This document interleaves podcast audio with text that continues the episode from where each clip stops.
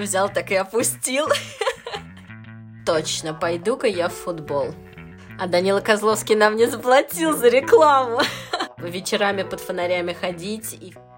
Привет, меня зовут Полина Пушкина, мне 30 лет, я учитель английского, начинающий писатель, автор и ведущая подкаста «Бестактно».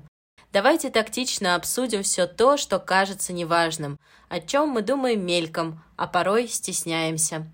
Позволим себе быть бестактными в желании подумать о себе. И сегодня в гостях у подкаста Матвей, э, мой ученик. Матвей, пожалуйста, представьте. Всем привет, эм, я Матвей, мне 16 лет, занимаюсь 10 лет профессионально футболом, и, можно сказать, только и живу этим.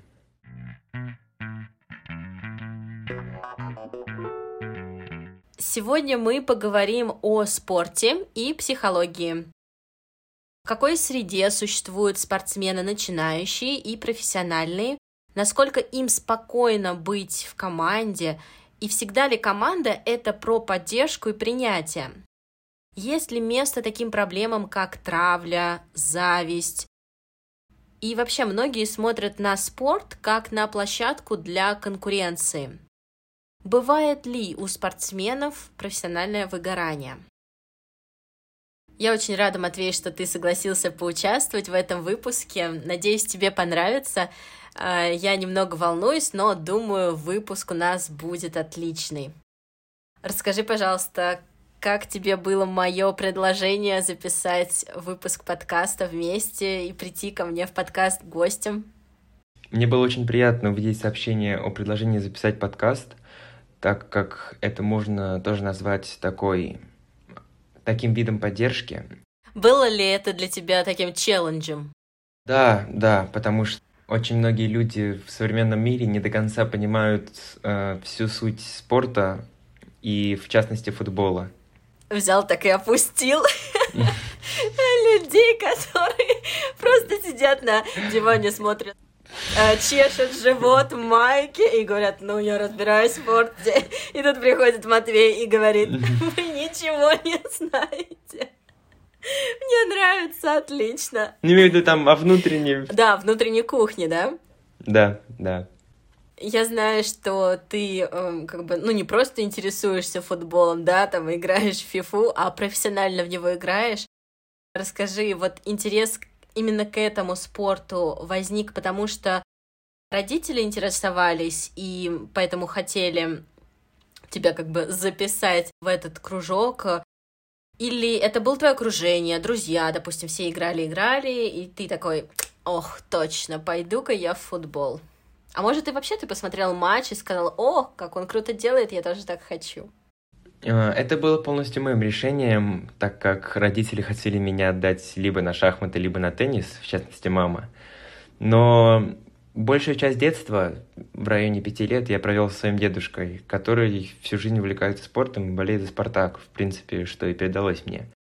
Э, и так вышло, что по неволе моих родителей я начал заниматься футболом с самого детства, но, к счастью, они меня поддержали и помогли мне в этом. Мне всегда было очень интересно, как родители хотят предложить какой-то спорт ребенку. Вот они предлагают как вот э, посмотри видео, тебе нравится там ракетка-мячик или тебе больше нравится бегать с мячиком. Я вот каждый раз смотрю, как вот, ну, очень маленькие дети, они идут на художественную гимнастику, как вот они принимают это решение, они смотрят по телевизору.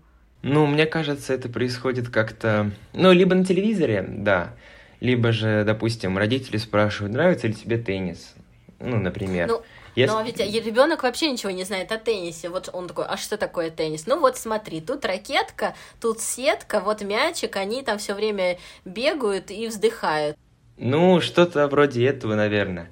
Я лично, я вот, честно говоря, не помню, как родители меня спрашивали про теннис и шахматы. А ты, кстати, пробовал играть в теннис? Uh, да, кстати, что очень интересно, я очень сильно люблю играть в теннис и слежу за ним, так вышло. Uh, вот последние два года я очень часто иду с друзьями на корт, играю, слежу за теннисом, смотрю какие-то крупные турниры, то есть все-таки что-то получилось у моей мамы. А шахматы? В детстве я уже по своей воле в, начальных, в начальных классах во втором классе, если не ошибаюсь, э, ходил на секцию по шахматам. Мне, в принципе, нравилось, но не получал такого большого удовольствия, как, мне кажется, ожидала моя мама.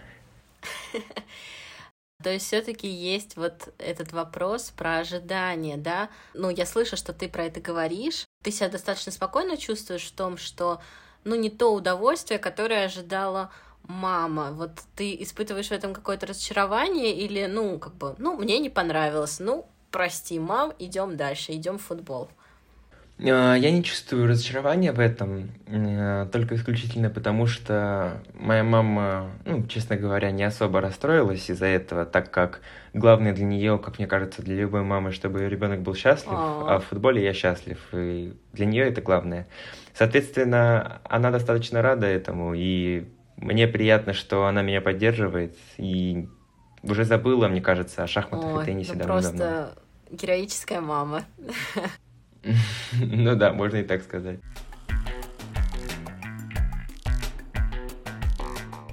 Мы с тобой обсудили, как ты пришел к футболу. У меня тоже есть такая своеобразная история. Я помню, что в старшей школе переключала каналы, попала на матч Спартака, просто начала слушать фамилии игроков. Мне запомнилась одна фамилия Моцарт, досмотрела матч, я не помню. На самом деле, мне тогда показалось, как же долго идет вот это 90 минут, сколько можно это смотреть. А, потом я смотрела матчи сборной, а, было в этом что-то такое компанейское, сразу себя ощущаешь вот этой частью праздника. А, как знаешь, вот эти матчи, когда тренером был Хидинг, мне кажется, тогда был просто пик, такое патриотическое единство, что мы можем, сплочение. И уже чуть попозже, хотя нет, это было до Хидинга, а, я познакомилась с будущим мужем, мы были одноклассниками, и он ярый преданный фанат ЦСКА, и мне пришлось пересмотреть свои взгляды, когда он спрашивал, за кого я болею, но я как-то так сказала, что, э, ну вот там я что-то смотрела «Спартак», у него прям аж губа задергалась. Я уже больше включилась в футбол, в ЦСКА, уже знала, знала состав команд, тренер, вот это все. Сейчас я уже не смотрю футбол, пока это очень больно, и так иногда какие-то слухи, что-то вот мелькает, я как-то слышу, что там то меняется тренер, то еще что-то, но совершенно из моей жизни вот футбол ушел за эти ну, полтора года.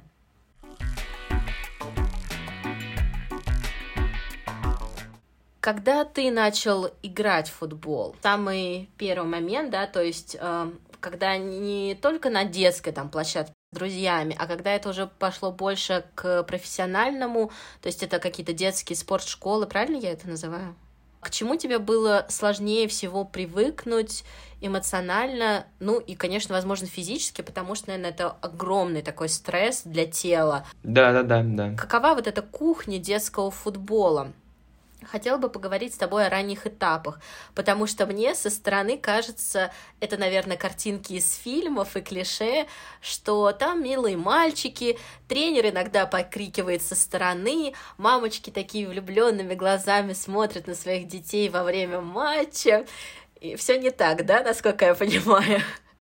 Ну, я могу сказать то, что если мы берем какие-то клубы более высокого уровня, то есть, опять же, тот же самый ЦСКА, Спартак, Локомотив, то есть клубы уже достаточно приоритетные для любого ребенка. То есть детские школы при этих клубах, да? Да, детские школы при этих клубах. То можно сказать, что до 9-10 лет это немного не то, что уже идет после из возраста, так как идет такое, тренер чуть мягче относится к детям, уже нет такого прям вот каждый день надо вот приходить. Ну, есть, конечно, но не в такой степени, как это происходит позже. В этом возрасте самое сложное, к чему надо привыкнуть, это прежде всего... Э, вот приведу вам яркий пример. Игрок, э, допустим, у него очевидный момент, важный какой-то момент матча, он его не забивает. И очень неприятно, вот как на себе знаю, ощущать все вот эти вот осуждения в твою сторону со стороны подсознательные даже со стороны одноклубников и тренера, когда, допустим, тренер тебе говорит вот как так-то, и ты понимаешь, что ты подвел команду, хоть тебя команда и поддерживает, но все равно вот это неприятно. И это все про дет... детский вот этот возраст, да, детский этап. Да-да-да, это все про детский этап.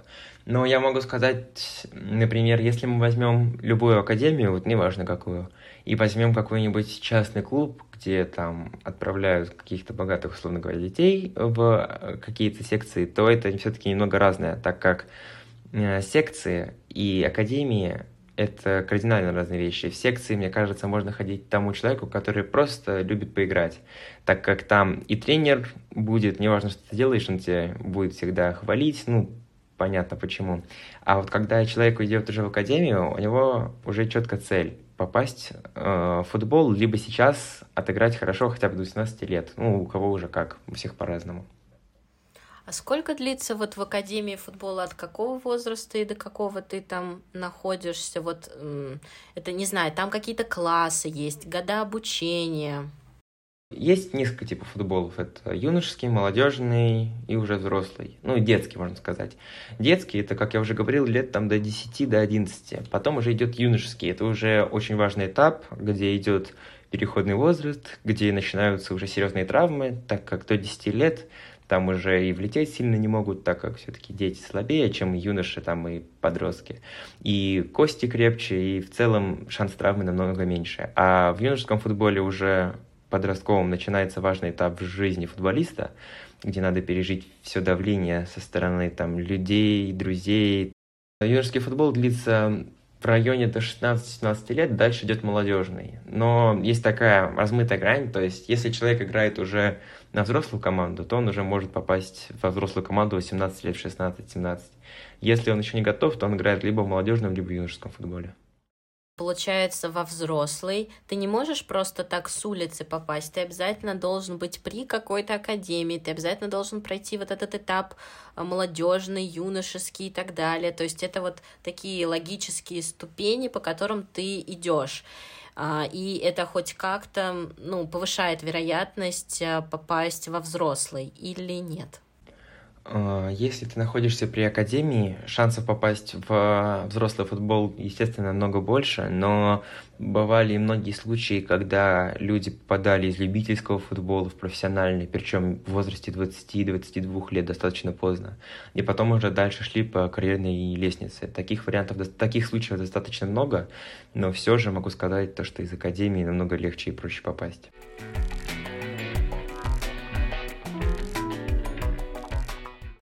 Как ты думаешь, вот испытывают дети, ну, наверное, когда дети, то скорее их родители, и потом уже, когда дети подрастают, давление, связанное с возрастом. То есть, если родители, ребенок понимает, что, ну, это не просто хобби, я буду в это вкладываться и временем, и деньгами, и здоровьем, то испытывают ли родители и дети давление, что нужно успеть. Вот я расту, то есть, по сути, спортсмен и футболист — это же, ну, такая профессия, у которой есть ограничения по возрасту, да? Да. А, наверное, не такое большое, может быть, там, как у фигуристок и гимнасток. В среднем, кстати, до скольки у футболистов? До 37? А, всегда по-разному. Допустим, если возьмем позицию вратаря, то тут игрок может до 45 блистать. Яркий пример Буфон, которого знает, мне кажется, каждый встречный. Человек, человеку уже за 40 играет, играет хорошо. Вратари играют всегда дольше, так как нагрузка на организм меньше все-таки, чем у полевых игроков.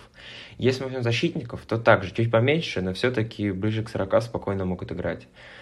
Вот дальше уже идет сложнее. Э, игроки нападающие, логично, что нужна резкость, скорость, все это особенно нужно для передней линии футбола. Э, в среднем, если мы возьмем защитников, полузащитников, нападающих, это 37-38 лет. Но обычно как это происходит? Взрослые футболисты в районе 34-35 уезжают на заработки в американские чемпионаты, всякие арабские, китайские, где им платят большие зарплаты, но где достаточно неконкурентоспособный чемпионат. Арабские, китайские, мне совершенно эти страны с футболом не ассоциируются. Серьезно? Да, там чемпионаты, конечно, слабые, там есть, конечно же, азиатская там Лига чемпионов, там всякие там в Америке Кубки Либертадорес, но все-таки это те чемпионаты, за которыми следят в основном только жители этих стран. Там им платят зарплату в 2-3 раза больше, чем платили, условно говоря, в Европе. Они спокойно доигрывают, зарабатывают на оставшуюся жизнь и живут спокойно. Но тогда, получается, раз такой большой эм, диапазон возраста, тогда, наверное, это не проблема, особенно там для родителей, когда они отдают ребенка в этот спорт. А, скорее, немного по-другому обстоит. А, клуб любой, ну, любая ведущая лига, клуб из ведущей лиги, а, уже приоритетно... Вот есть игрок с одним уровнем 18 лет, и тот же самый игрок с, с этим же уровнем 25 лет. Естественно, клуб возьмет 18, потому что он еще будет прогрессировать, у него есть куча времени, чтобы стать лучше, а игроку 25 лет, он уже, можно сказать, частично сформировавшийся. Но также есть частные случаи. Ты имеешь в виду физически э, вот это вот сформировавшийся не сформировавшийся, а что, в 25 его нельзя как-то улучшить и научить? Скорее во всех планах. Даже, допустим, 18 лет а, человек будет более обучаем для каких-то тактик и так далее, да и физически он, ну, уже там из академии, например, подготовлен, либо там где-то играл.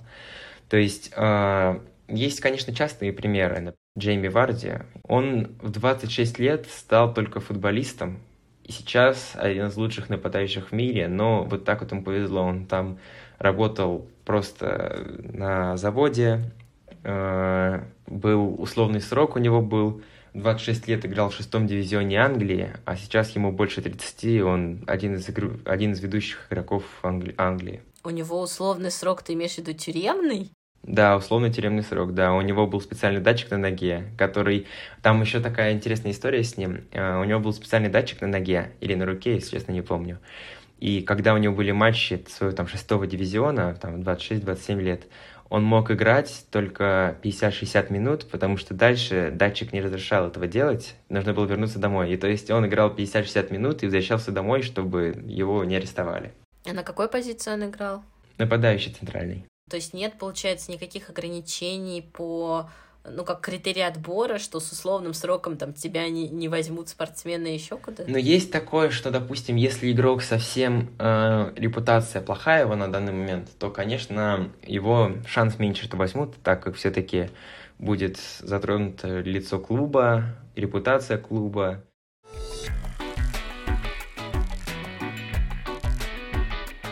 А спокойно ли быть в команде? А, среди людей, у которых а, с тобой одна цель, да, там победа, достичь результата, а, помимо еще личных. И всегда ли команда это про поддержку и принятие? Или скорее вот есть какие-то скрытые смыслы, даже скрытые угрозы, о которых очень, ну, редко говорят? Наверное, сначала про твой личный опыт, и потом про, э, ну, такое твое мнение про профессиональных игроков, какие там, возможно, кейсы, которые ты уже видел, как там кто себя повел в отношении кого-то? Сначала скажу про себя. Возьмем в пример, когда я только пришел, я был совсем маленьким, и тогда буллинг как таковой невозможен со стороны вообще своих одноклубников, потому что, ну, все дети совсем маленькие, там, об этом даже, можно сказать, частично и не знают. Это очень редко встречается. Когда я уже повзрослел, то есть это было 12-13 лет, тогда уже по отношению ко мне этого не было, но я видел, как это было по отношению к другим игрокам. Бывало, это случилось... Из-за чего? Из-за каких-то там таланта, умений? Бывало, это случалось из-за конкуренции, то есть просто из-за конкуренции подсознательно там смеялись, засмеивали и так далее. Бывало просто потому, что он был такой по характеру, не такой, как все, то есть там где-то своеобразные шутки, то есть, ну, это бывает, мне кажется, везде, как в школе, так и в спорте. Это не имеет права на существование, но, к сожалению, такое случается, и без этого никуда. А насколько тренер и вообще вот, ну, взрослые вовлечены вот в эти отношения внутри команды? Они предпочитают об этом не знать? Или наоборот, они стараются знать, что происходит между игроками? Скорее, тренеры предпочитают знать именно хорошие взаимосвязи между игроками, потому что зачастую это помогает в матчах, например, в играх.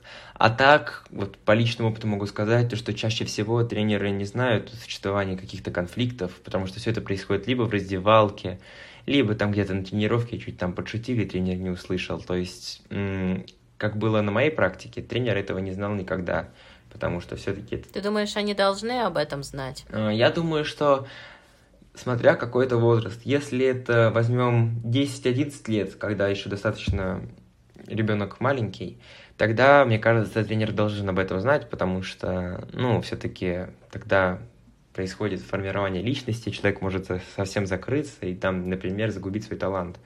Но если это... Да, согласна. Если это в возрасте 15-16 лет, например, вот в каком возрасте я сейчас, тогда, как по мне, тренер не должен этого знать и не должен... Если знает, то не должен вмешиваться, потому что э, мне кажется, если бы, допустим, по отношению ко мне было такое, тогда это было бы очень неприятно, когда тренер за тебя заступается, это прям как-то совсем, мне кажется, стыдно. То есть тут несколько вариантов может быть. Например, можно э, поменять команду, в совсем крайнем случае, если прям совсем невозможно. Либо же постараться наладить контакт со всеми, то есть немножко там как-то себя изменить, но самое главное, что... Ну вот смотри, себя изменить, это ты сейчас это говоришь, и мне прям сразу становится не по себе. То есть изменить себя и подстроить себя под большинство, чтобы большинству тебе было, было комфортнее с тобой. К сожалению, да, вот такие вот реалии в, современном футболе, не только в России, во всем мире, потому что ну, все-таки где-то приходится что-то приносить в жертву, но если это переходит какую-то грань, если ты уже становишься так скажем, какой-то слугой для этих, кто смеялся, там, постоянно всем делает, что они просят, тогда уже это ненормально. Ну вот ты рассказываешь, и у меня сразу вот картинка такая появляется про... Ну вот ты говорил про то, что тренеру в более старшем возрасте не стоит э, влезать в эти дела. И знаешь, это как будто бы животные на водопое вот кто выжил, да, кто сильнее, кто отстоял свое право, тот, значит, молодец. И получается, что э, вот это какая-то бойня, э, такое подобие гиен, который там кого-то, может быть, загрызает, то типа, ну, ок, кто сильный, тот и выжил. То есть ну, может быть, это сейчас во мне вот это, знаешь, это что-то женское, вот это вот там мамы, да, все да, такое, все должны дружить. Да, тебе кажется, что это сейчас про это? Мне кажется, что просто э, я человек уже, который в этом находится уже очень долгий период, и я уже, ну, скажем так, привык к этому всему. Я уже равнодушно отношусь, я понимаю, что да как, поэтому мне немножко легче об этом говорить. А я кому не говорю даже там. Но легче, потому что ты через это как бы, ну, ты прошел, ты выстоял, у тебя сил хватило. А вот, допустим, если бы там, не знаю, у тебя там был младший брат или там э, знакомый, кто младше, но тоже в футболе, и вот он бы через это проходил, а тебе бы вот ты бы что-то посоветовал или Эм, ты бы, не знаю, пошел бы там к тренеру разбираться и говорить, что тренер, смотрите, вот там у них в команде творится такая дичь. Если честно, мне сложно сказать, что бы я делал, если он был бы совсем маленьким, потому что все-таки, как мне кажется, ребенок там, условно говоря, до 12-13 лет, как минимум, не готов услышать настолько тяжелую правду о современном, условно, ну, о современном спорте. Если бы ему было бы уже лет Но... в районе 16 лет, то уже как бы человек близок к совершеннолетию, близок уже к сформировавшейся личности, и тогда ему уже можно сказать, что вот, к сожалению, такие реалии, вот сделал бы, дал бы ему совет, который я уже заранее сказал. А так, если бы это случалось у него в каком-то раннем возрасте, если честно, даже не знаю, что бы я делал, потому что это ужасно, конечно, это неприятно, это очень сильно Просто давление. так закалялась сталь. Ну да, можно так сказать. А ты думаешь, что если бы об этом больше знали, об этом больше говорили, эти проблемы больше дестигматизировали, то проблема бы ну, уменьшалась бы в своих масштабах или нет? А, как мне кажется, проблема осталась бы точно такой же, потому что, ну, кто узнает о каком-нибудь, не знаю, там, клубе, какого-то там дивизиона детского. Ну хорошо. А, ну вот, э, допустим, ты, ты смотришь Савина? А, да, смотрю, смотрю, да. Да, было время, как бы я тоже смотрела. Вообще у него интересно вот этот канал. Ну, можно как угодно к нему относиться и так далее. Но, мне кажется, какое-то какое движение происходило после вот этих его интервью, а, разборок, каких-то немножко скандалов и так далее. Когда вот он именно в эти маленькие городки приезжал, смотрел, в каком состоянии там стадион, поле. И вот этот весь движ, он заставил шестеренки двигаться и систему как-то немного работать. И все это потому, что это как-то выходило на люди. И вот я начинаю размышлять про вот детский футбол. Вот если бы эти все проблемы бы как-то обнародовались. У меня есть пример такой очень неприятный. А, раньше мой бывший клуб — это Олимпик, достаточно слабый, но такой, скажем так, для меня лично душевный. Там была моя семья. А, там недавно, 2004 года рождения, игрок умер в районе года назад. Э, на поле. Нет просто без причины, не потому что там что-то перед там, там либо употребил, либо там что-то не так делал, просто сердце остановилось, не от нагрузки, просто остановилось. Э, и после этого три месяца стояли скорые у всех матчей. Потом на часть матчах начала исчезать, исчезать, и в итоге там изредка она появляется, но далеко не всегда она есть. Именно у этого клуба на матчах или на любых матчах стали появляться скорые? На любых матчах, на любых. Да, это, конечно, грустное наблюдение, что так происходит. Но, может быть, это, знаешь, какой-то такой эволюционный период, то есть я когда размышляла про ну, поколение, да, как меняется восприятие у разных людей, и мы не можем, конечно, резко в момент измениться. А, точно так же там и восприятие футбола. Наверное, если взглянуть в прошлое и про взаимоотношения внутри команд где-то там, не знаю, 10-20 лет назад, а, я, к сожалению, я не читала эти книги, но, может быть, там а, ты знаешь, может быть, там было действительно все хуже, и сейчас все не так жутко, как тогда. Э, так как я нахожусь и всю жизнь живу в России, мне легче сказать о России. Так, ну, ну да, да, в этом да. я варюсь, во всем в этом я все знаю, да. Если мы возьмем э, более бывший, ну, там, допустим, э, 20 век, там, условно говоря, когда футбол, там, середина 20 века, там, ближе к концу, 80-е, Всем прекрасно известно то, что тогда, допустим, сборная СССР была намного сильнее текущих сборных Союза, там Армении, Украины, Белоруссии, России и так далее. То есть э, немного, как скажем, э, футбол изменился полностью, даже не немного, потому что изменилось принцип попадания в футбол. Сейчас, конечно же, всем известно, появилось больше коррупции, связи, много что решают, это безусловно так. Но и при этом увеличилось качество футбола в разы. Ну, а ты хочешь сказать, тогда играли за идею? Скорее тогда играли не за идею, а все-таки тоже присутствовали, естественно, деньги, зарплаты большие. Даже в Советском Союзе футболисты получали больше, чем другие. Но все-таки э, тогда освещать какие-то проблемы было намного сложнее, так как не было настолько развитой инфраструктуры, не было как такового интернета. Какие-то проблемы освещать занимало достаточно больших трудов. Но э, именно если мы возьмем э, проблемы как нашей сегодняшней главной темы э, детско-юношеского футбола, тогда это было все проще. Школ было меньше, они все были бесплатные, и то есть тут хорошо играешь, условно говоря, попал, плохо играешь, не попал. Конечно, естественно, тоже там можно было пройти по связям, но это все-таки было сложнее, намного сложнее, чем это сейчас. То есть сейчас это усложнилось и а, ну, плюс есть еще там какие-то недостатки в году времени. Но вот интересно было бы узнать, насколько им комфортно тогда в тех командах игралось. Менталитет изменился. А, в, ну, а, в этом именно плане, в плане буллинга, менталитет по сравнению с, условно говоря, 80-ми годами очень сильно изменился и немного стал более таким резким. То есть люди, в частности футболисты, юноши, начали более резко реагировать на конкурентов. Тогда все-таки, как по рассказам там, моего дедушки, было все-таки все попроще. Конечно же, это тоже было, но намного меньше, нежели сейчас.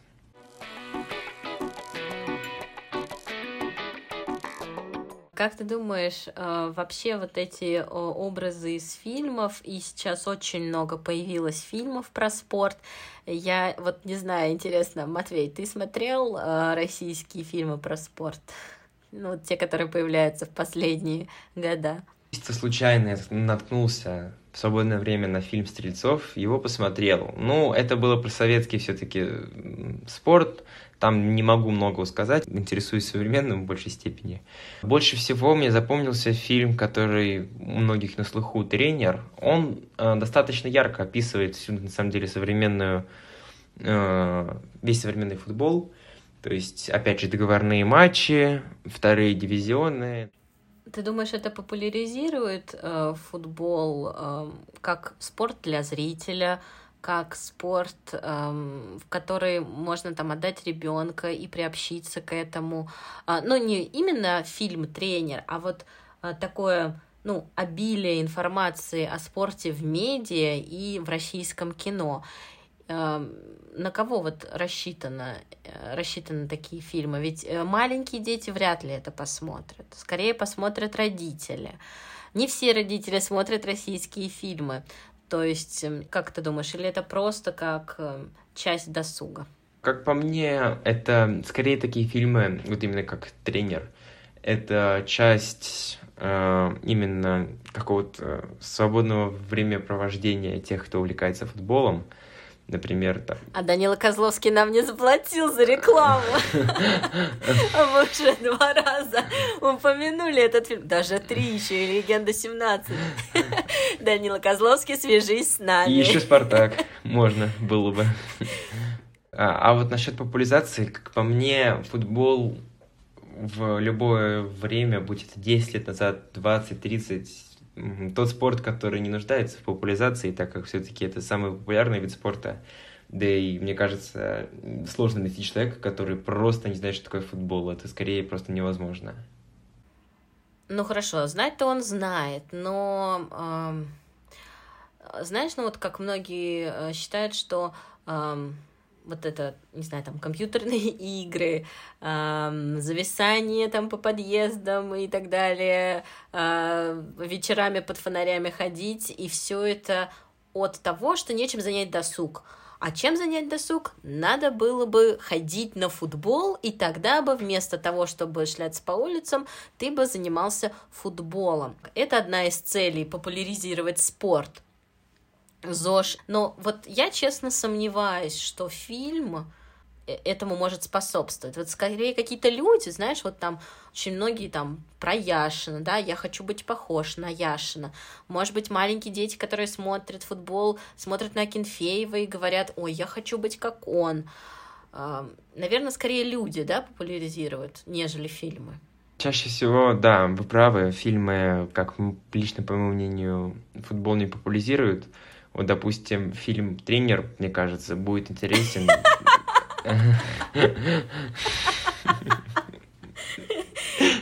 Да, нам надо получить процент. Да сейчас я еще больше говорю, чтобы больше заработать. Ну, например, этот фильм будет, как по мне, интересен в основном для футболистов. Именно сам футбол. А как же для фанаток Данила Козловского? Еще? Ну, это, конечно, отдельная категория. Тут уже понятно, что тут и реклама пойдет хорошо. Популяризация футбола, э, как по мне, прежде всего идет от каких-то известных людей в спорте. Например, э, многие, ну, я не в их числе, но многие начинают играть в футбол, там, видя, допустим, игру, там, Роналду, Месси, там, допустим, Рональдиньо, если берем там чуть дальше 2000-е года. То есть какие-то отдельные личности, например, какие-то их поступки, как они превратили себя там вот в такого известного игрока. То есть это как-то, мне кажется, так происходит. Влюбляют людей в футбол. Но талантливые люди, ведь вот все те, кого ты перечислил, ведь они же тоже как-то пришли в футбол. Соответственно, если бы было бы больше детей, которые этим заинтересовались, этому пошли учиться, то только тогда можно обнаружить вот таких талантливых людей, как э, там Рональдинья, Роналдо, Месси и так далее. Вот, возможно, в этом как раз цель привлечения, чтобы таких талантливых стало больше. Если человек, если хочет стать футболистом, а, то пусть как бы становится. Если не хочет, то не становится. Вот есть такая правильная, как по мне, поговорка, которую я в жизни придерживаюсь. Если хочешь, сможешь. Если не смог, значит, недостаточно хотел. Возьмем, например, вот опять же того же самого Роналду. А, он не был каким-то мега одаренным, не было как такового таланта. Просто человек слепил просто свое тело, свою игру упорным трудом на поле, постоянными тренировками, правильным питанием, правильным режимом сна и так далее. То есть, э, если человек хочет, то он будет тренироваться, и неважно, есть талант или нет, он сможет это сделать, например. Поэтому талантов сейчас в мире достаточно, чтобы футбол превратился в просто какой-то невероятный, еще выше уровнем спорт. Но, к сожалению, эти таланты пропадают, опять же, из-за коррупции, из-за недоступности каких-то к футбольным академиям, если игрок из какой-то деревни, либо там травмы, вот это очень серьезная тема, к сожалению. То есть это ты никак не можешь предугадать бывает после, ну, если, допустим, взять меня, когда я сейчас получил травму, то э, нет такого, что я сейчас подумал, ну, вот я сейчас выбыл на полгода, условно говоря, там примерно, и теперь больше не хочу вернуться в спорт, обратно форму набирать, устанавливаться, там, ходить с искусственным коленом. Есть люди, которые не хотят там заново все это проходить, все этапы, а есть люди, которые наоборот, ну, живут этим. Если они хотят, то они любые травмы пройдут и смогут в любом возрасте. Главное именно желание, как по мне. Но мне кажется, это и про силу, а, не только, вот знаешь, ну вот хочешь, хочешь, а если не мог, ну, значит, недостаточно сильно хотел. Ведь а, для этого очень нужно много сил, и тут как бы мне бы хотелось защитить тех, кто, допустим, не смог бы продолжить, что они, конечно, имеют на это право, да, ведь у каждого свой такой эмоциональный предел, да, что человек может вынести, и это не лучше и не хуже. Да, наверное, там талантливые и очень э, профессиональные футболисты как раз складываются из людей, которые преодолевают очень многое, стараются и так далее. А, и вот, э, кстати, еще к одному моменту э, завершающему, нашего выпуска, это про вопрос выгорания. А, вот знаешь ли ты какие-то истории э, игроков, которые исчерпали вот свои силы и физически, и психологически, и не смогли дальше продолжать? И вообще, есть ли, актуальна ли эта проблема среди футболистов? Э, мы берем выгорание, например, сейчас я приведу, чтобы понять до конца смысл термина именно для повседневного человека. Выгорание в плане, например, человек готовится к матчу, и у него в один момент просто пропадает какое-либо желание. Я бы сказала, что это накопительное, когда очень много проблем, очень много того, что э, тебя там беспокоит, у тебя не получается, ты с этим не работаешь, это не решается, и ты уже в какой-то момент настолько в этом колесе закручиваешься, что ты не понимаешь, ты хочешь продолжать или нет. И очень многие движутся по инерции, да, потому что они это умеют, и в какой-то момент они понимают, что все, там, либо отвращение, либо вот э, прям такое бунтующее нежелание больше продолжать, потому что это требует очень много сил физически, психологически. Ну вот я смотрю э, на футболистов, которые очень много путешествуют, они, э, не знаю, без семьи, без родных, если они уже там, не знаю, в браке с детьми, что э, они постоянно там в отелях еще где-то, и это не дом. Э, вот мне кажется, это все очень тяжело э, им дается, хоть и там отель пятизвездочный, но мне кажется, с этим все равно тяжело быть. Я могу сказать, что выгорание происходит, бывает у взрослых футболистов. А, и вот есть примеры, например, там игроки говорят в интервью открыто, мне не нравится футбол, это моя работа, и при этом показывают какие-то невероятные результаты. То есть у них произошло выгорание, но из-за того, что это единственное, что они умеют в жизни, они продолжают этим заниматься. Чаще всего для меня выгорание происходит у людей, которые все-таки не до конца влюблены в этот вид спорта, потому что, ну, сколько я знаю людей, в которых я уверен в их любви к футболу, к спорту, у них ни разу даже мысли не было. Вот, допустим, лично по себе могу сказать, сколько бы я не смотрел матчи, там, даже играл в фифу, там, тренировался, играл, мне никогда не было такого, что даже на секундочку хочется бросить э, футбол. Бывает выгорание, когда э, игрок уже совсем там пытается, пытается, травма за травмой. Вот как раз к чему я пришел к травмам. Выгорание чаще всего происходит э, в районе совершеннолетия, там 17-18 лет. Игроки получают травмы и уже, как я уже ранее говорил, не хотят возвращаться. У них думают, ну, сейчас вот реабилитация, там нужно там отдавать большие деньги за реабилитацию, за операцию, потом возвращаться, набирать форму, заново что-то искать, какой-то клуб, там, если не остался в клубе. То есть тогда очень часто происходит выгорание, и это одна из главных проблем любого спорта, это травмы. Но могу сказать, что если человек все-таки именно вот прям всей душой готов жертвовать всем что угодно, но при этом постараться стать, то я думаю, что он не обязательно станет все-таки. Конечно, есть какая-то доля вероятности, что там коррупция, опять же, опять какая-то повторная травма, либо там еще что-то. Но все-таки от травмы он становится и как минимум попытается это сделать. То есть для меня выгорание все-таки происходит у тех, кто не до конца влюблен в футбол. Ну вот смотри, а вот ты говоришь, не до конца влюблен, не до конца хочет, и как-то вот это сразу делает людей, которые не до конца любят и не до конца хотят, как бы хуже и какими-то, знаешь, такие это лже-Дмитрий футболиста, футболист, э, ой, лже-Дмитрий в футболе или вот какой-то лже-футболист, и это повод сказать, ну, ну недостаточно-то ты влюблен в это во все. То есть как будто мы сразу делимся на черных, на белых, э, и это сейчас не разговор к Black Lives Matter, а, а про поляризацию такую. А, Все-таки, мне кажется, это про ресурсы, про людей, у которых вот есть X набор сил, у другого человека 2х набора сил, и кому-то с этим будет легче, и характер, и все. Но м- те, кто, допустим, остановится там на травме, да, и в 17 лет там решит уйти из этого спорта, э, ну, мне кажется, что это, это грустно, и это тяжелое решение, но это не должно их делать хуже по сравнению с теми, кто продолжит. И получается, что те, кто продолжает, мы на них надеваем короны и говорим, ну ты молодец, вот ты преодолел, а вот этот лузер, он не преодолел, он слабак, он пойдет там, не знаю, флайеры раздавать.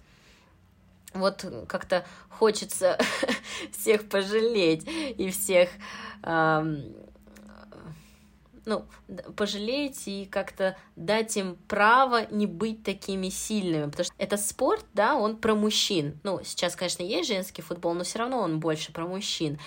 И мужчина, мужчина сильный, мужчина не плачет, мужчина там, да, ломает ноги, но это не значит, что он должен остановиться и не идти дальше.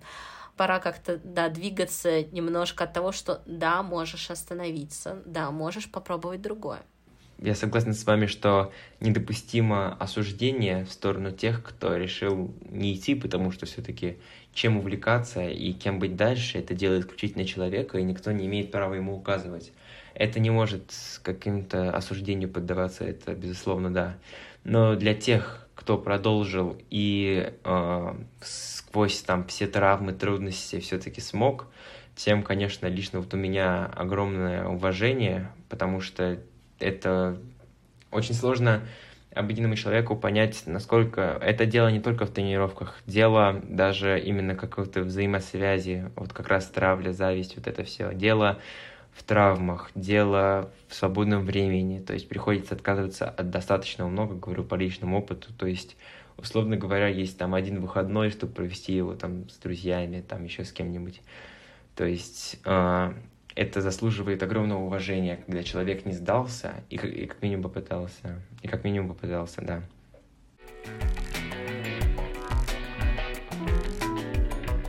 А, на этом мы, наверное, закончим наш сегодняшний выпуск. Матвей, спасибо. Вот такой был интересный разговор. Мне очень понравилось. А, и мне кажется, мы не только о тех темах, которые мы эм, обозначали в начале, но и немножко в сторону ушли, но мне кажется, мы очень интересно раскрыли вот эту взаимосвязь спорта, психологии, детского спорта, что в нем скрывается. И мне было очень интересно послушать вот про там некоторые моменты, про которые я вообще не знала. Спасибо большое, что был гостем подкаста. Вам спасибо, что позвали, очень приятно было. Спасибо, что дослушали нас до конца. А, не забывайте, пожалуйста, подписываться на обновления в Google подкастах, оценить выпуск в Apple или Яндекс Музыке. Также на Apple вы можете оставить даже отзыв. Пожалуйста, делитесь своим мнением. Также вы можете оценить сегодняшний выпуск в комментариях э, в Instagram или Telegram-канале подкаста. Все, пока!